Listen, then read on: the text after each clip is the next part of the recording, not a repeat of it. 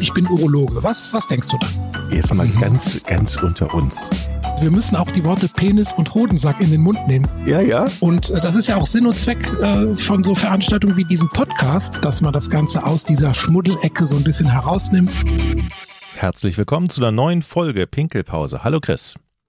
Hallo Jochen. Du bist sehr tüchtig gewesen in letzter Zeit. Du hast nämlich ein neues Buch geschrieben. Da geht es um, naja, Männer Ü. Ah, das betrifft mich ja schon fast. Also fast. Das ist fast. also du hast ein neues Buch geschrieben. Du hast ja, ja schon zahlreiche Bücher hinter dir. Du bist ja eigentlich quasi äh, routiniert da drin, Bücher zu schreiben. Ja. Was ist der Inhalt des neuen Buches? Ja, das neue Buch heißt Männer Ü50. Ähm, das erscheint jetzt in wenigen Tagen. Erster Erscheinungstermin ist der 12. August. Ähm, und da geht's, wie der Titel vermuten lässt, um Männer Ü50. und äh, ja, das ist, äh, war für mich eine, wieder eine spannende Reise. Ich hatte mir Anfang des Jahres dafür drei Monate komplett freigehalten, also wirklich keine anderen Termine angenommen und außer hier unserem Podcast und so ein bisschen ähm, Kleinkram nebenher einfach mich auf dieses Projekt äh, fokussiert und es war tatsächlich wieder wie bei dem vorherigen Buch Männer-TÜV oder dann später Check-up Mann genannt. Ähm, eine ganz spannende Reise auch für mich, weil ich wieder natürlich auch in dem Buch geht es nicht nur um urologische Themen, sondern es geht auch wieder darüber hinaus. Und ähm, da ist es ja ein bisschen so meine Aufgabe zu recherchieren. Also praktisch, da bin ich dann auch eher Journalist als Arzt. Also ich bin ja natürlich Urologe und auch Männerarzt, also Androloge. Aber in dem Buch sind natürlich auch Sachen abgehandelt, die über diese rein urologischen Themen ähm, hinausgehen. Also kannst ja schon vermuten, Männer Ü50 geht es auch so ein bisschen um Psyche, Alterungsprozesse, wie man so generell mit diesen sich verändernden Körper und Geist äh, umgeht. Ne? Hm. Ähm, Männer Ü50, gibt es, würdest du sagen, das ist eine eindeutige Spezies oder gibt es da viele Unterschiede oder haben wir Männer wenn die in dieses Alter kommen, äh, fast immer dieselben Probleme. Oder der eine mehr, der andere weniger. Mhm. Also sagen wir mal so, die Schablone, die ist in etwa immer die gleiche. Aber das ist schon, sagen wir mal, das, was man in den vorherigen Jahrzehnten so, wie man gelebt hat, das äh, schlägt sich dann besonders nieder. Und das ist auch noch so eine Lebensphase, wo man nochmal Weichen umstellen kann. Also wo man jetzt wo man vielleicht so Warnschüsse bekommt und die dann wahrnehmen muss, um dann für die weiteren 30, 40 Jahre dann nochmal die Weichen so ein bisschen umzustellen. Aber diese Warnschüsse, die muss man wahrnehmen, wenn man die Jahrzehnte davor so ein bisschen sorglos äh, gelebt hat.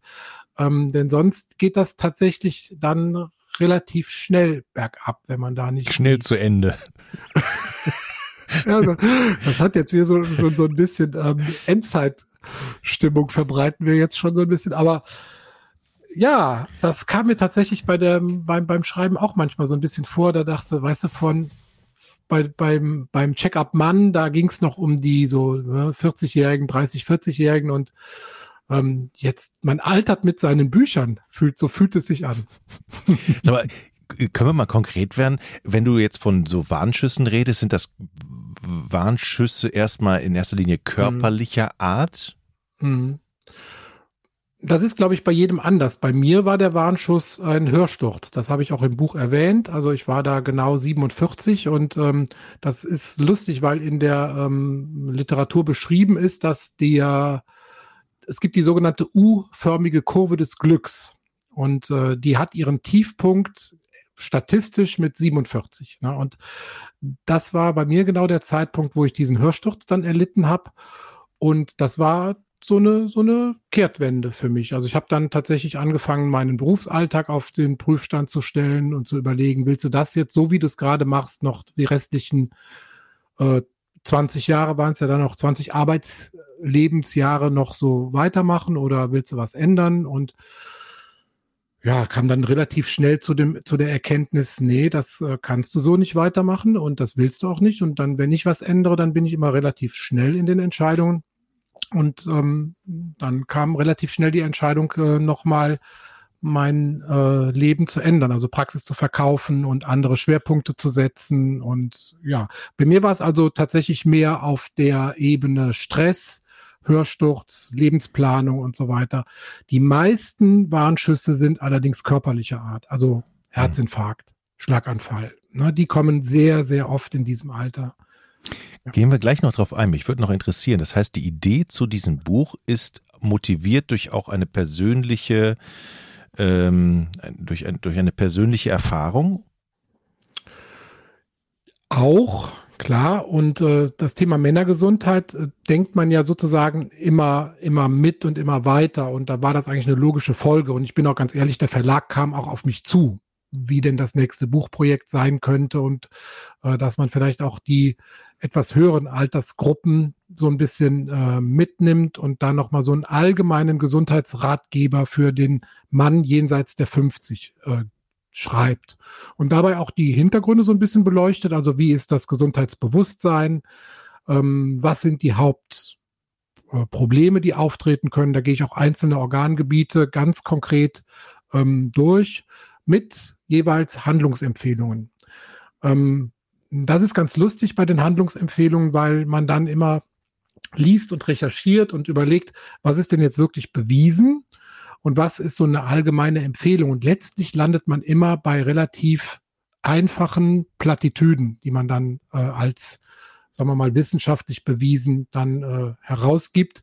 Aber trotzdem muss man natürlich den wissenschaftlichen Hintergrund recherchieren. Also ich habe für dieses Projekt, ich glaube, 22 Bücher zumindest quer gelesen und über 350 Literaturstellen gesichtet. Also es war schon echt viel, viel Arbeit, aber die Quintessenz ist dann unterm Strich doch immer relativ einfach. Gesund leben. Punkt. Ja, aber ja. gesund leben, ne? Ihr Ärzte, ihr sagt das ja immer. gesund leben. Ähm, hm. Okay, verstehe ich in deinem Fall. Ich habe dir im Vorgespräch erzählt, wie lange ich heute Nacht geschlafen habe. Ja. Also, vier, vier Stunden, glaube ich, waren es. Ne? Ja, genau. Ähm, also mit mit mit mit Einnahme von alkoholischen Getränken meine ich. Ne? Man das hat ja, bleibt unter uns. Man hat ja mal so einen Abend. Ich, wo du wo du gerade sagtest, dieses U. Wenn man jetzt, ich rede jetzt für Peter, für einen Freund, ne? wenn man jetzt früher ja oft mhm. über die Stränge geschlagen hat. Mhm. Wenig Schlaf, viel Alkohol, vielleicht auch noch geraucht, wenig Sport. Dann, dann sagst du aber, das ist jetzt vielleicht nicht ganz so ideal gewesen, aber man hat die Chance noch, jetzt mhm. in dem Alter noch etwas zum Positiven umzukehren. Es ist noch nicht alles verloren.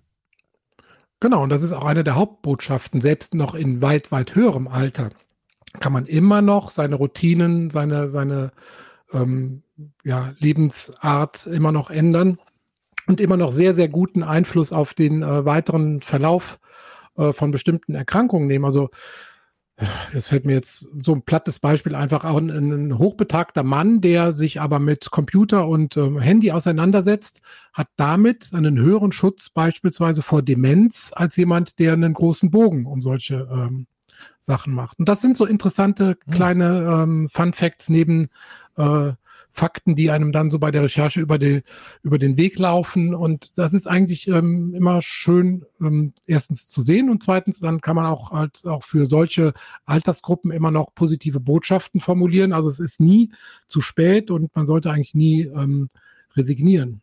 Mhm. Haben Männer auch Wechseljahre? Ja, das war eigentlich die Kernfrage dieses Buches. Ne? Also, dass man sagt, ähm, dass man diese Frage einfach beantwortet, gilt der Begriff Wechseljahre auch für Männer? Und die kann ich mit einem ganz klaren Jein beantworten, diese Frage. Mhm. Also rein hormonell gesehen würde ich sagen, nein. Ne, da gibt es irgendwie so einen schönen Spruch von so einem anderen Autor, der hat geschrieben, die Frauen, die fallen äh, von der Klippe in den Abgrund, also die haben relativ rapiden Hormonabfall ähm, in den Wechseljahren in relativ kurzem Zeitraum und die Männer rollen ganz langsam den Hormonhügel hinunter. Ne, also man hat, wenn, dann so einen kontinuierlichen Rückgang des Testosterons um ein 0,5 bis 1 Prozent pro Jahr. Und man hat enorm große Einflussmöglichkeiten auf diesen, auf diese Entwicklung. Mhm. Und das heißt also, jemand, der wirklich die Sachen, die in dem Buch aufgelistet sind, beachtet, hat eine sehr große Chance, auch mit 80, 85 einen höheren Testosteronspiegel zu haben als äh, du oder ich. Aber dieser Testosteronspiegel, wofür ist der denn wichtig?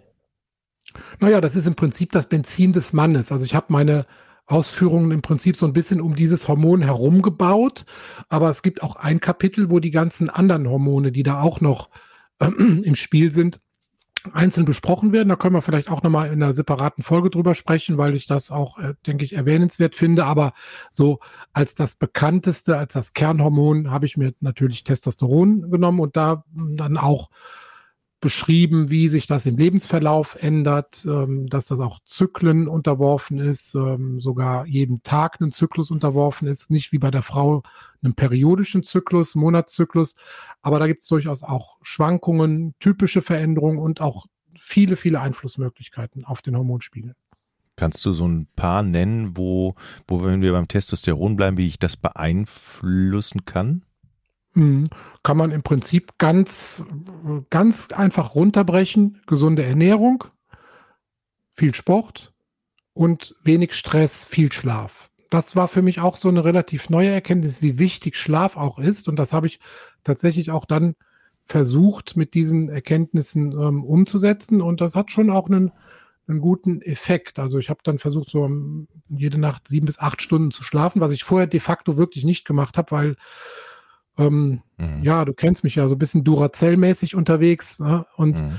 äh, dann denkt man ja gut, mit dem Schlafen ist irgendwie vertane Zeit. Da kann man dieses oder jenes Projekt noch in den Tag rein äh, donnern. Und das habe ich versucht mal runterzubrechen, einfach nur mich auf dieses Projekt zu konzentrieren und äh, viel sonst für mich zu tun, zu schlafen. Und das ähm, hatte zumindest subjektiv einen guten Effekt. Ich habe auch mal meinen Testosteronspiegel messen lassen, der ja früheren Zeiten durchaus auch niedrig war und der hatte sich äh, normalisiert. Ob das jetzt welchen äh, Einfluss hm. was da hatte, kann man natürlich nicht äh, im Detail nachvollziehen. Aber das kann man auch äh, einfach mal zu seinem äh, Hausarzt gehen und sagen, lass den mal bestimmen, einfach mal, ich will mal wissen, wo ich dran bin. Kannst du, musst du aber 25 Euro mitnehmen. Okay.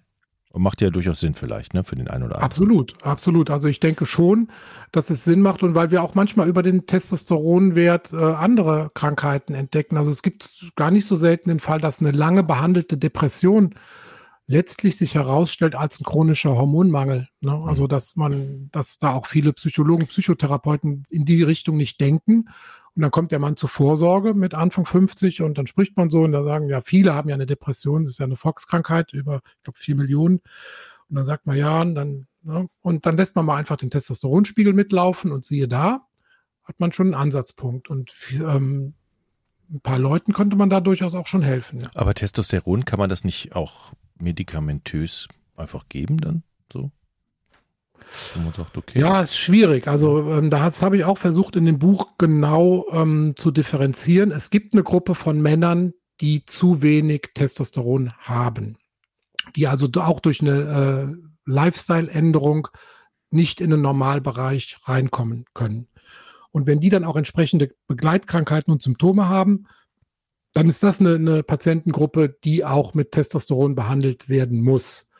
Aber jetzt einfach den Kurzschluss ähm, zu machen, ich bin jenseits der 50 und lass einmal meinen Hormonspiegel bestimmen und wenn der im unteren Normbereich ist, dann lasse ich mir vom Doktor Testosteron geben. Ähm, das ist zu kurz gedacht und ähm, da müsste ich wirklich auf die Lektüre meines Buches verweisen. Also da versteht man, denke ich schon hoffentlich, dass hm, das Ärzte, dass die Ärzte daran denken müssen und dass man auch diese Therapie machen sollte, wenn sie indiziert ist, aber dass man viel, viel größeren Einfluss selber hat.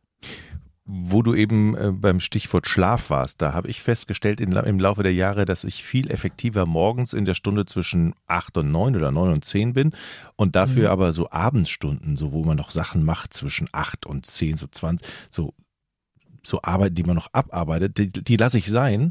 Ganz mhm. bewusst, die schiebe ich zur Seite und sage, die mache ich lieber morgen früh in einer halben Stunde, da weiß ich, da habe ich viel mhm. mehr Energie und man mhm. ist viel wacher, besser drauf mhm. und viel effektiver morgens. Kann ich nachvollziehen, ist aber, glaube ich, individuell auch unterschiedlich. Also das, mhm. da sind mir zumindest keine Daten zu bekannt. Mhm. Gibt's ähm, bei den Männern diese typische Midlife Crisis, also diese Midlife Krise? Ist die, ist ja, das wäre ja, das wäre ja jetzt praktisch das Ja von meinem Jein. Also mhm. ich würde mhm. schon sagen, dass die, äh, die, die Männer eine ähm, Wechseljahre haben, aber mehr auf psychologischer Ebene. Ne? Ich glaube, das ist schon eine Lebensphase, wo man dann guckt, hat man seine Lebensträume bisher verwirklicht? Ne? Äh, ist wieder diese U-förmige Kurve des Glücks. Ähm, oder gibt's da noch ganz viel auf meiner äh, To-Do-Löffelliste, was noch äh, in mir schwelt und äh, dann gibt's ja durchaus auch in der Lebensphase nochmal Umbrüche, manchmal im Leben. Und äh, ja, bei mir war das der Praxisverkauf. Ähm, und ich würde schon sagen, dass es wahrscheinlich schon viele Männer gibt, nicht alle, die in diesen mittleren Lebensjahren ähm, so eine Midlife-Crisis nicht unbedingt hormonell bedingt, aber ähm, durchlaufen. Das schon, ja. Ähm, kann es auch sein, dass wir Menschen ja eigentlich auch immer länger leben und dass sich dieses, mhm. ich, ich, nenne es jetzt nie, ja, Problem ist wahrscheinlich das falsche Wort, aber mhm. oder dass, dass dieses Stadium öfter auftritt, weil wir einfach, weil uns, unsere Lebenserwartung einfach viel größer ist. Wir haben halt jetzt mit dieser hohen Lebenserwartung einfach, einfach auch die Chance dafür, nochmal umzudenken. Das hatten man ja vielleicht vor 50, 60, 70 Jahren gar nicht gehabt. Ja, oder? sehr guter Punkt. Ne? Also durch die äh, gestiegene äh, Lebenserwartung, ähm, früher hatte man ja so als Säugetiermensch nur etwa 30 Jahre Lebenserwartung und jetzt ein Kind, was heute geboren wird, hat äh, eine Lebenserwartung von etwa 100 Jahren. Ähm, das heißt also, wir haben praktisch jetzt erst überhaupt die Chance, also wenn früher die Lebenserwartung 30 Jahre war, dann kamst du ja gar nicht in diese Hormon- oder Midlife-Krise überhaupt gar nicht erst rein. Und äh, diese Altersproblematik, die tritt jetzt erst mit der erhöhten Lebenserwartung auf. Das ist richtig. Also gibt ja auch ne, das äh, medizinische Fachgebiet der Geriatrie ist ja auch erst mit dieser ähm, Alters, also die Altersmedizin erst dadurch entstanden. Genau. Vielleicht ist das auch gar viel zu negativ besetzt. Vielleicht ist es gar keine Krise, sondern eine Midlife-Chance. Ja, du bist ja auch so ein positiver ja. Typ wie ich. Ne? Also klar. Ja, wenn es mal so siehst. Ja, eigentlich ein äh, schöner alternativer Titel wäre das gewesen fürs Buch, ne? Die Midlife-Chance. ja. Ähm, ich habe noch eine Frage zu dem zu den Organen, die du eben angesprochen ja, hast. Ähm, ja. Was was sind nochmal die die wichtigsten Organe, hm. um die man sich kümmern. Gibt es da eins, wo du so auf alle Fälle sagen würdest, Leute, passt auf das, auf das, auf das auf, denn mhm. wenn das nicht funktioniert, habt ihr, das ist ganz blöd. Nee, das kann man so nicht sagen. Ähm, ich habe auch ein Kapitel, da geht es um Alterung. Ähm, also im Prinzip die Alterungsprozesse auf Zellebene und so weiter, äh, gehe ich mal aber wirklich in die Tiefe.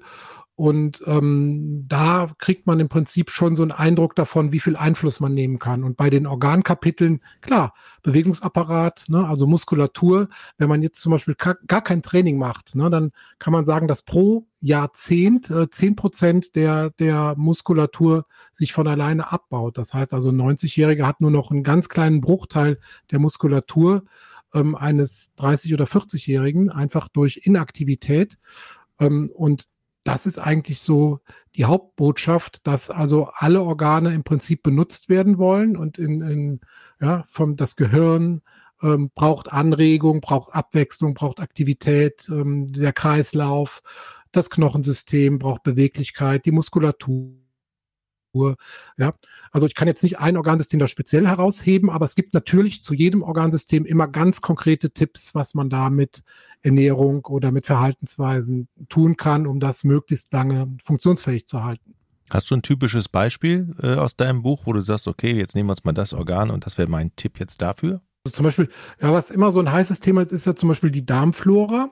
Mhm. Ähm, ne, abwechslungsreiche Ernährung, das ist ja mittlerweile auch schon fast ein eigenes medizinisches Gebiet geworden. Also dass man zum Beispiel durch Bakterien zum Einnehmen, sogenannte Probiotika, ähm, dann äh, eine abwechselnde, eine, eine vielfältige Darmflora wieder aufbaut und dann zum Beispiel weniger Atemwegsinfektionen hat oder ähm, ja. ja halt durch äußere Einflüsse Antibiotika, Einsatz von äh, antibakteriellen Seifen, Desinfektionsmitteln ähm, einfach die Darmflora geschädigt wird ähm, und das schon so eine Art Industrie-Volkskrankheit geworden ist, dass man seinen Darmflora irgendwie nicht in Ordnung hat. Hm. Die Psyche haben wir schon ähm, angerissen. Kann man das noch äh, jetzt ein bisschen vertiefen? Was spielt die für eine Rolle in diesem Jahr, äh, in, in, in den Jahren? Ändert sich da auch eine Menge? Ich glaube, eine, eine sehr, sehr große, ähm, weil eben diese, tja, ähm, die Perspektive sich, glaube ich, ändert. Ne? Also man, man kommt so von diesen Aufbaujahren, 30, 40, ähm, kommt man dann in so eine, in so eine gesettelte Phase rein. Das ist so, ich glaube, der, da gab es einen Professor Esch, der diese Phasen beschrieben hat. Das ist so die Phase B, ne? diese gesettelte. Und ähm, dann muss man halt überlegen, ähm, ja, dann arbeitet man so irgendwie auf die Rente hin. Ähm, und das ist dann irgendwie immer ganz gefährlich, ne? wenn man dann so ein, auf so einen Punkt äh, hinarbeitet, wo dann irgendwie dahinter alles, was man so gerne machen wollte, auf den Punkt dahinter verschiebt. Äh, mhm. Und da erleben wir durchaus oft, dass genau dann mit Eintritt in die Rente das Immunsystem durch nach diesem Dauerstress so zusammenbricht und dann halt Krankheiten auftreten und man doch nicht mehr dann umsetzen kann, was man die ganze Zeit so vor sich her äh, geschoben hat.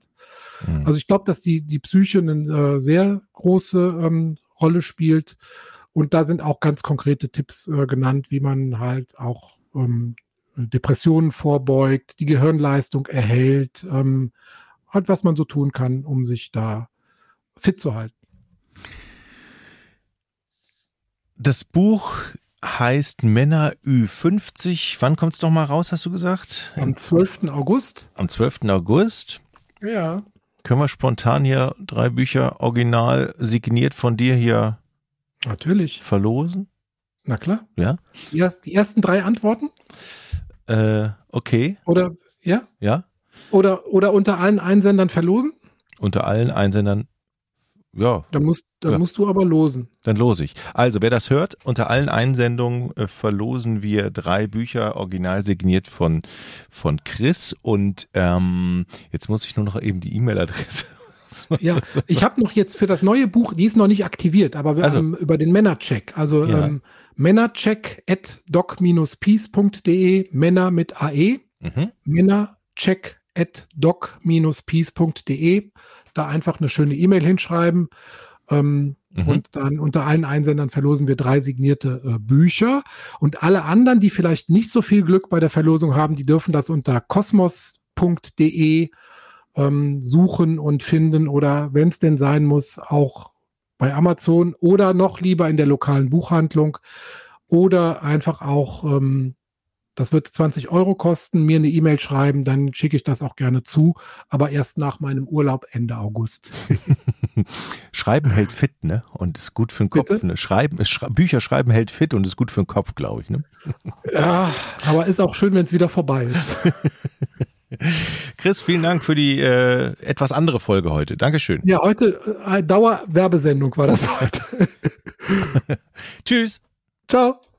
Ich bin Urologe. Was, was denkst du da? Jetzt mal ganz, ganz unter uns. Wir müssen auch die Worte Penis und Hodensack in den Mund nehmen. Ja, ja. Und äh, das ist ja auch Sinn und Zweck äh, von so Veranstaltungen wie diesem Podcast, dass man das Ganze aus dieser Schmuddelecke so ein bisschen herausnimmt.